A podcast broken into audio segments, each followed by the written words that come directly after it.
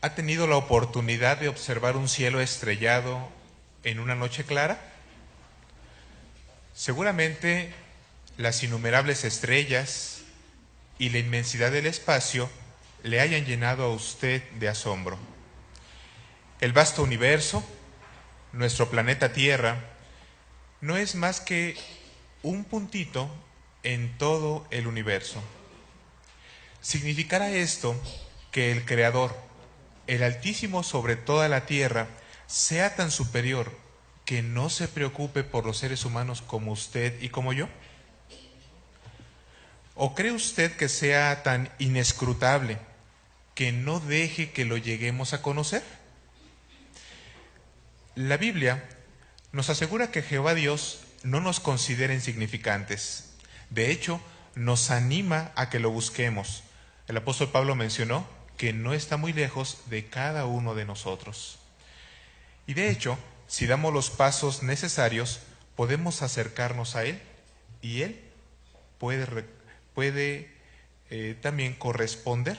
Por ejemplo, Santiago 4.8 menciona que Él se acercará a ustedes. Teniendo esto presente, podemos entonces concluir que aunque Jehová Dios es el Altísimo sobre toda la tierra, Él desea que lo conozcamos. ¿Y por qué es importante que lo conozcamos muy bien? Le invito a ver la razón directamente en la Biblia. Sírvase, por favor, buscar Juan capítulo 17, versículo 3, y vea la razón importante de por qué tenemos que esforzarnos por conocer bien a nuestro Dios Jehová. Ese texto, note usted lo que dice. Juan capítulo 17, versículo 3. Si ya lo encontró, sígame por favor en la lectura. Menciona. Esto significa vida eterna, el que estén adquiriendo conocimiento de ti, el único Dios verdadero y de aquel a quien tú enviaste, Jesucristo. ¿Pudo notar usted? Los que llegan a conocer a Jehová y a su Hijo tienen ante sí una posibilidad muy hermosa. ¿Cuál es esta? De poder vivir para siempre. Para obtener la vida, hermanos, no basta, cuando hablamos aquí de adquirir conocimiento, no basta con aprender algunas cosas sobre Jehová Dios o simplemente reconocer que existe. Por ejemplo, en la referencia de Santiago capítulo 2 versículo 19 se menciona que los demonios creen y se estremecen, pero ellos no sirven a Dios. Por ello, no, simple no, basta simplemente con tener información de Jehová en nuestra mente. Tenemos que hacer algo más, como estaremos escuchando en el desarrollo de esta consideración. Decir que conocemos a Dios y a Jesús no es suficiente para que Él acepte nuestra adoración. Pensemos por un caso, eh, pensemos en el caso particular de los samaritanos en el tiempo de Jesús. Ellos sabían algunas cosas sobre Jehová. Por ejemplo, aceptaban totalmente el Pentateuco. Pero el registro de Juan capítulo 4 menciona que ellos en realidad estaban adorando lo que no conocían. Así que vea ustedes esto importante. El que alguien tenga conocimiento de algo no significa que en realidad tenga un conocimiento profundo de eso que tiene información. Por ello, hoy es sumamente importante que nosotros sí conozcamos bien a nuestro Dios Jehová. Y es muy importante porque piensen lo siguiente. Hoy muchas personas que dicen conocer a Dios, ¿sabe algo? Llegan a confundirlo con el Hijo de Dios. Cuando usted les pregunta, ¿y cómo se llama Dios? ¿Qué responden? Jesús. O inclusive dan otros nombres. Vea usted eso. Aunque dicen conocer a Dios, realmente no es así. Por ello sería bueno que usted se preguntara, ¿conozco yo a Dios y a su Hijo en el sentido necesario de poder tener una perspectiva de poder vivir para siempre como leímos en el texto de Juan capítulo 17? También pregúntese, ¿cómo puedo entonces conocer a Dios en ese sentido? Y mejor aún, ¿cómo podría usted ayudar a sus hijos y a otras personas a conocer realmente a Dios? Bueno, vamos a estarlo examinando.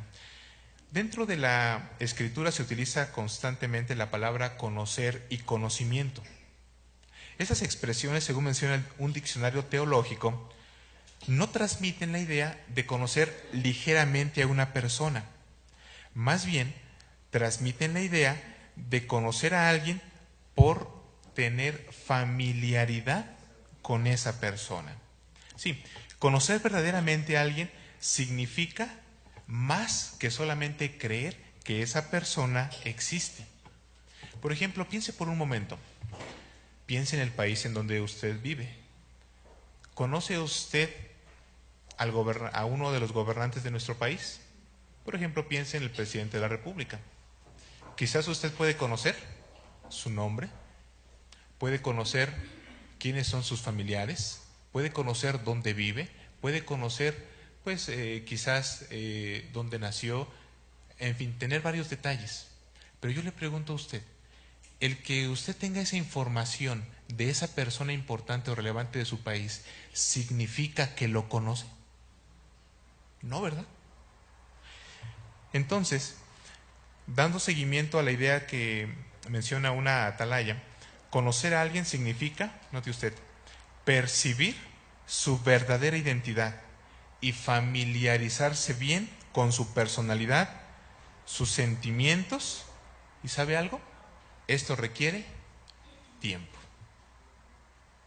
Usted puede conocer de inmediato, tener datos de alguien, y eso lo puede hacer muy rápido, pero comprobar esos detalles de esa persona va a requerir tiempo. Y eso es lo que necesitamos tener para con nuestro Dios Jehová. Por ello la pregunta sería, ¿cómo podríamos llegar a conocer bien a Dios? ¿Qué necesitaríamos hacer? Vamos a estar examinando cuatro aspectos importantes que nos darán la pauta en cuanto a lo que podemos hacer para conocer bien a nuestro Dios Jehová. El primer aspecto es, leamos la Biblia a diario. Cuando leamos la Biblia, ¿qué, nos, ¿qué es lo que nos va a interesar buscar? Por favor, le invito a leer directamente de la Escritura el Salmo capítulo 77, versículos 11 y 12.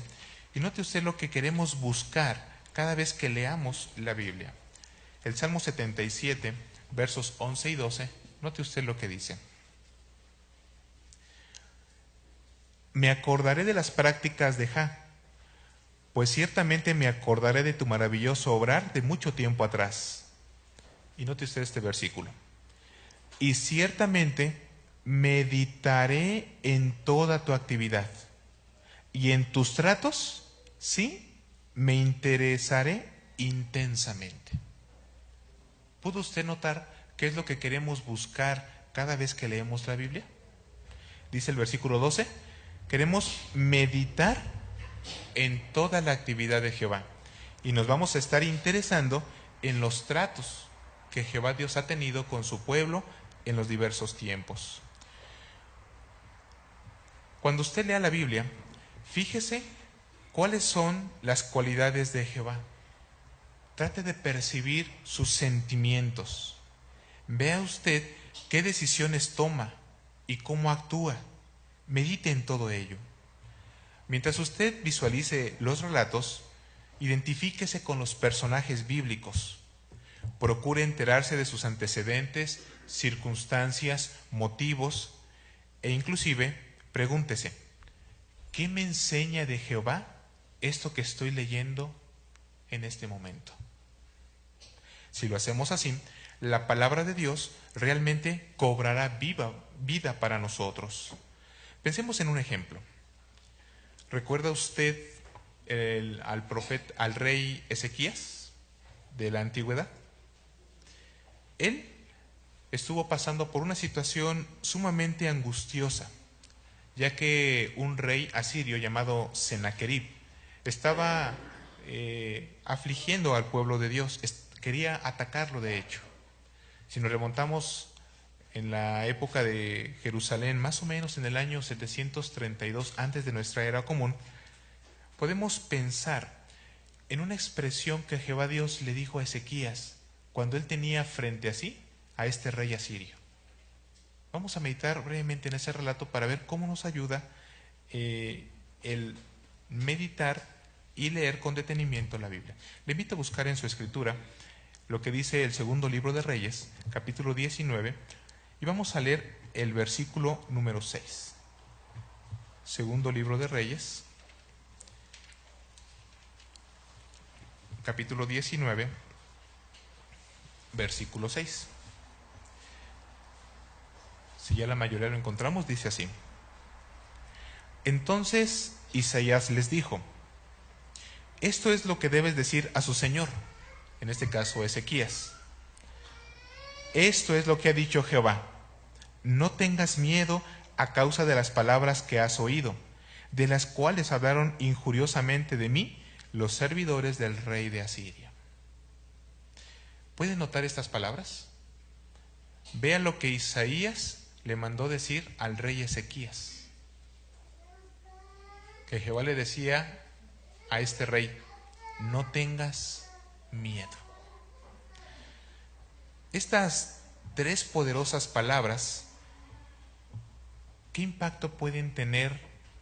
Pensemos por un momento en Ezequías mismo. Jehová Dios le estaba garantizando a Ezequías que Sennacherib sería derrotado. Es como si Jehová le dijera, no tengas miedo, Ezequías. Yo sé, he oído todo lo que Sennacherib ha blasfemado contra mi pueblo. ¿Puede usted percibir eso? ¿Cómo Jehová le transmite eso a Ezequías? No tengas miedo. También piense en esas palabras. ¿Cómo es que nos pueden ayudar a acercarnos más a Jehová? Y estas palabras demuestran que Él quiere ayudarnos tal como lo hizo con Ezequías. Está pasando por usted por una situación en la cual hay algo que le angustia.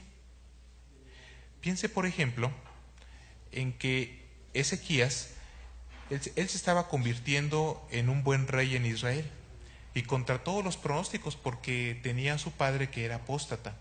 Pero a pesar de esas circunstancias difíciles, Jehová Dios le estaba garantizando que él no debería tener miedo y que debería confiar en Jehová. Imagínese a Jehová Dios diciéndonos, no tengas miedo, yo quiero, pero además voy a ayudarte. ¿No le movería a usted reflexionar en esas palabras en que eso le transmitiría a usted tranquilidad, paz y que no se debería angustiar ante una situación difícil? Bueno, pues es lo que tenemos que hacer, hermanos. No solamente leer los relatos, como diríamos, de, de corrido, sino darnos un tiempo para reflexionar en lo que nos quieren transmitir. Si lo hacemos, vamos a, poder conocer verdaderamente a Jehová. Vamos a poder alcanzar un nivel de conocimiento que se caracteriza por el entendimiento. Vamos a ser, ser capaces de poder ver las cosas desde la perspectiva de Jehová y de una forma eh, general vamos, podemos decir que nuestra mente, nuestro corazón, estarán en sintonía con los caminos de nuestro Dios. Así que el primer aspecto para conocer bien a Jehová es leer, la Biblia y meditar en esta. El segundo aspecto es, tratemos por todos los medios de imitar a nuestro Dios Jehová, particularmente cuando tomemos decisiones. Cuando tenemos compañerismo con alguien, regularmente uno empieza a imitar lo que con quien está relacionado. Si usted ve a un, a un pequeñito que anda deambulando en casa y de pronto empieza a hacer alguna actividad, si usted es observador se dará cuenta que es algo que vio hacer quizás a su padre. Eso es lo que nosotros tenemos que hacer con nuestro Dios Jehová al ver los resultados de hacer lo que Él nos manda y de que entendemos lo que Él nos pide porque es la mejor forma de actuar, podremos esforzarnos por imitarlo no solamente en los momentos de tranquilidad o de paz, sino también en los momentos de angustia. La Biblia nos anima a que lo hagamos y note usted cómo lo, nos lo muestra en Efesios capítulo 4, versículo 32. Vamos a leer esta cita bíblica, por favor. Efesios capítulo 4, versículo 32. Y también leeremos el capítulo 5, versículo 1.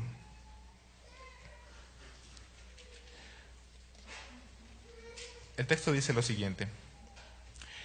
Más bien, háganse bondadosos unos con otros, tiernamente compasivos, y perdónense liberalmente unos a otros, así como Dios también por Cristo Jesús liberalmente los perdonó a ustedes. Ahora capítulo 5, versículo 1. Por lo tanto, háganse imitadores de Dios como hijos amados.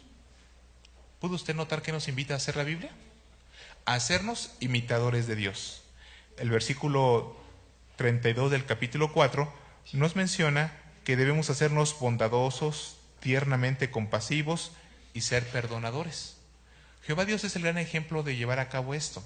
Por lo tanto, en la medida que nosotros manifestemos estas buenas cualidades como el amor, la misericordia, sabiduría, justicia, que son un reflejo de su personalidad, en la medida que lo hagamos, nos estaremos esforzando por reflejar sus caminos.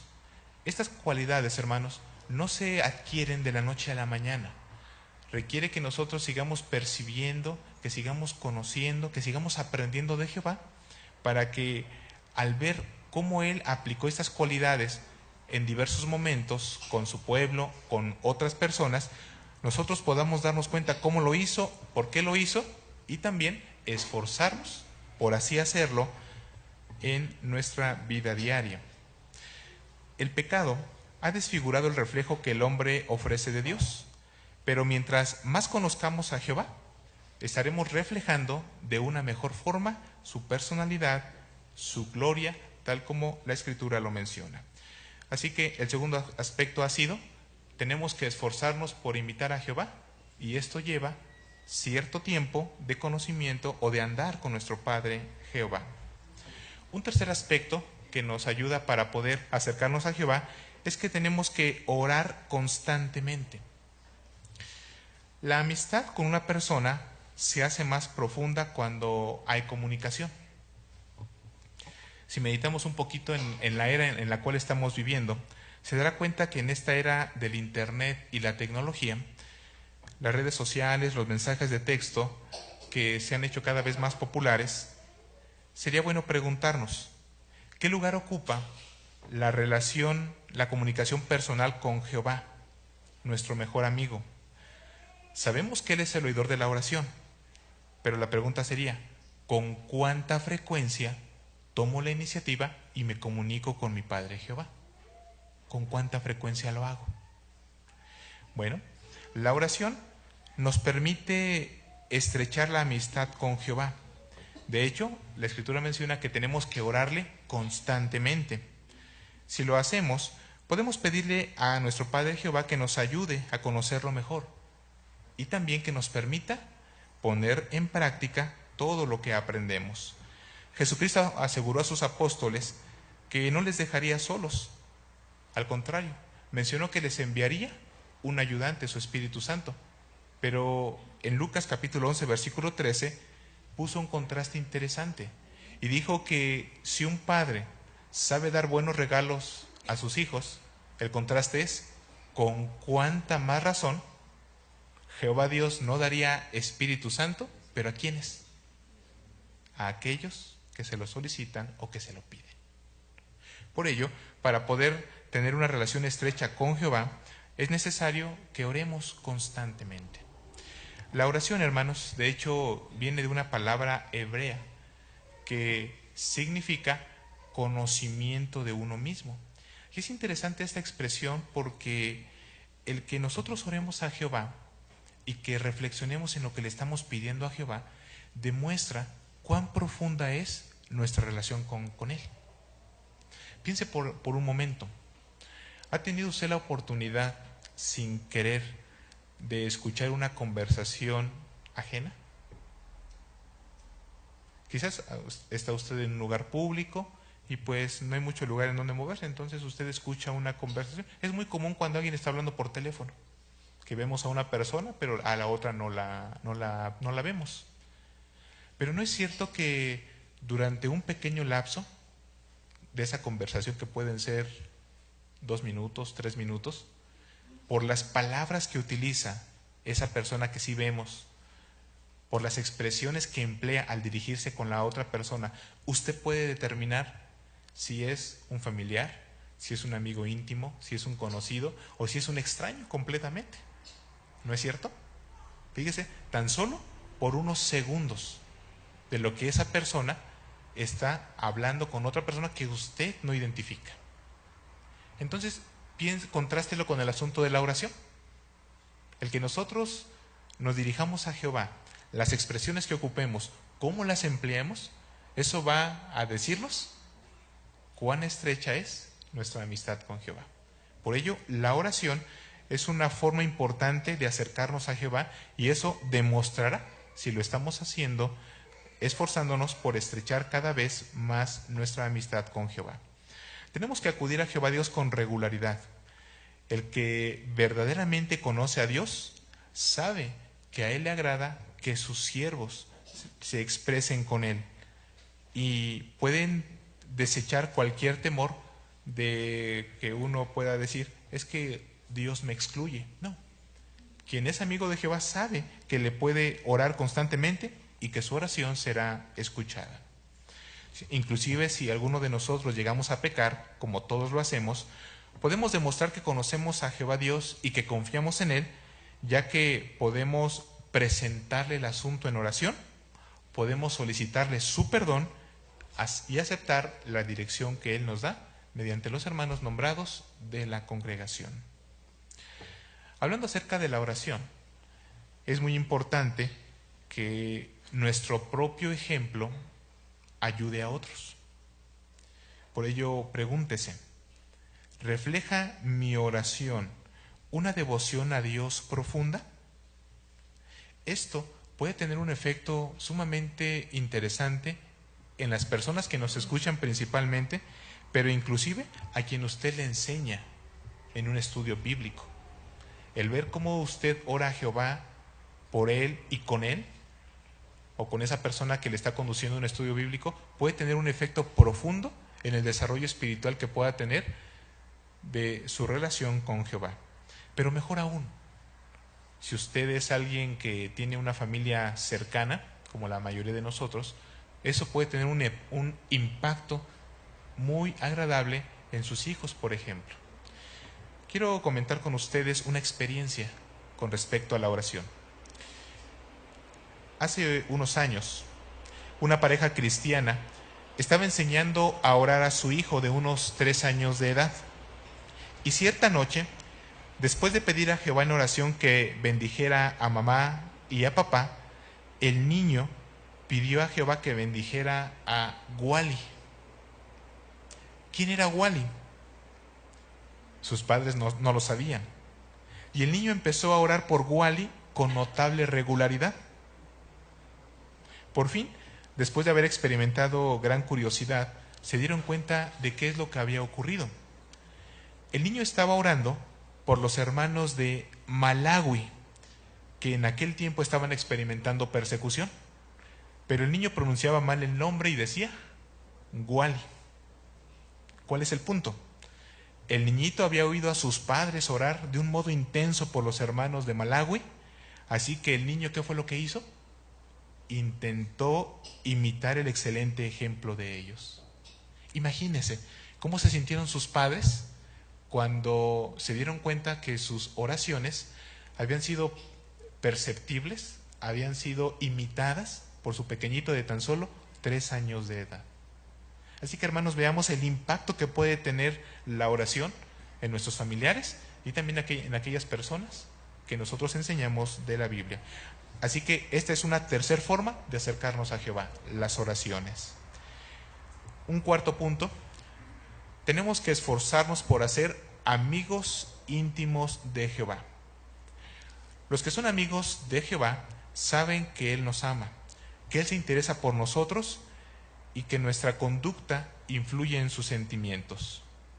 Jehová Dios tiene un cariño intenso por todos sus siervos y Jehová Dios es muy sensible a la conducta que cada uno de nosotros tenemos. ¿Sí? Lo que usted hace en privado, lo que hace en público, tal como dice el Proverbio 27:11, puede darle razones para regocijar el corazón de Jehová, pero también puede lograr lo contrario.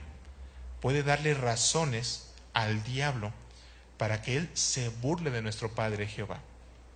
Así que cada vez que nos esforzamos por conocer mejor a Jehová, aplicar lo que Él nos dice, estaremos demostrando que queremos ser sus amigos. Ejemplo de ello, tenemos el ejemplo sobresaliente de Abraham. ¿Qué pasó con él? En la Biblia se menciona en Santiago capítulo 2, versículo 23, que él llegó a ser llamado amigo de nuestro Dios Jehová. Y esto es un ejemplo para nosotros. ¿Por qué este hombre, Abraham, llegó a ser su amigo? Bueno, porque él demostró una fe fuerte en su Creador. Los descendientes de Abraham, que se convirtieron en el, en el antiguo Israel, comenzaron teniendo a Jehová Dios como su padre y amigo. Pero lamentablemente, ¿qué, qué, qué ocurrió con el paso del tiempo? Bueno, dejaron la amistad con Jehová. ¿Por qué? Porque dejaron de tener fe en las promesas de nuestro Dios. ¿Esto qué tiene que ver entonces con nuestra amistad con Jehová y profundizarla? Cuanto más conozca usted a Jehová, ¿qué va a ocurrir con su fe? Su fe se hará más fuerte, se robustecerá. Y eso generará un profundo amor a Jehová. Recuerde usted el momento cuando usted aprendió de Jehová, cuando usted llegó a conocer que es un Dios real. ¿Qué fue lo que ocurrió?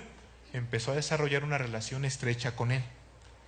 La humanidad en general se encuentra alejada de Dios, pero cuando alguien llega a comprender que Jehová Dios es un Dios como nuestro Padre, que es un Dios muy amoroso, que Él se interesa por sus hijos y que además ha dado a su valioso Hijo a favor de la humanidad para rescatarnos, ¿qué es lo que genera eso? Bueno, fortalece su fe y además le permite tener una relación estrecha con nuestro Padre Jehová.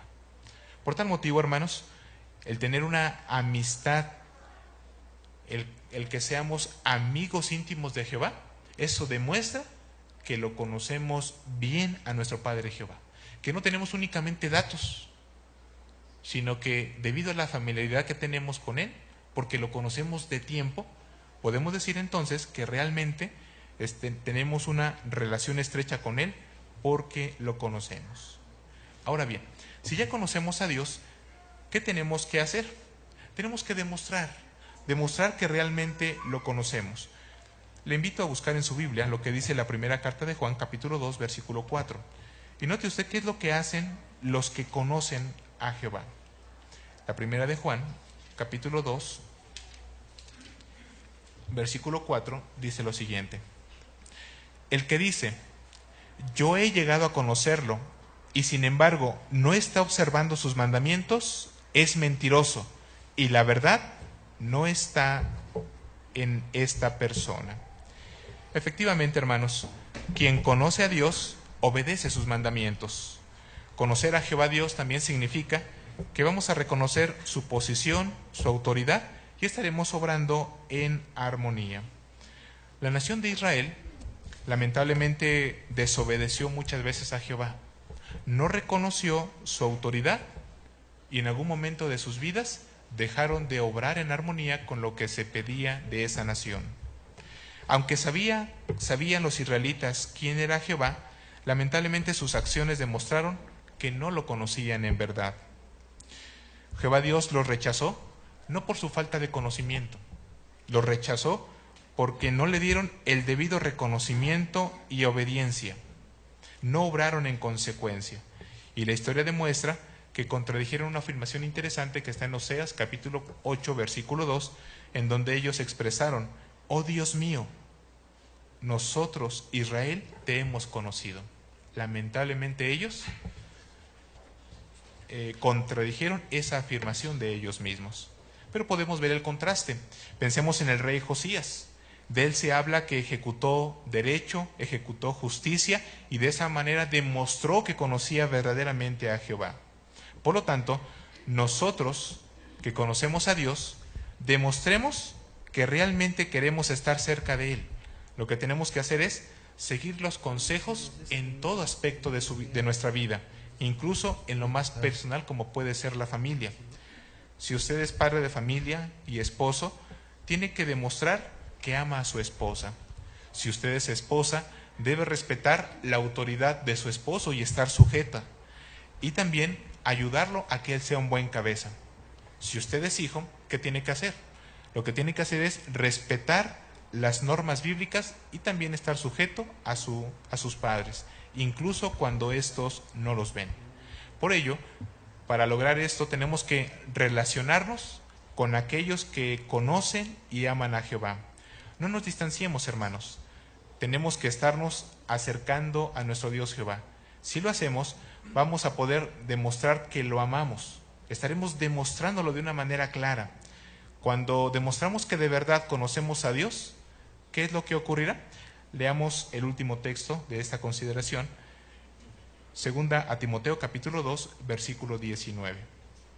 Note usted lo que dice si realmente, eh, lo que dice este texto, si realmente amamos a nuestro Dios Jehová. La segunda a Timoteo capítulo 2, versículo 19.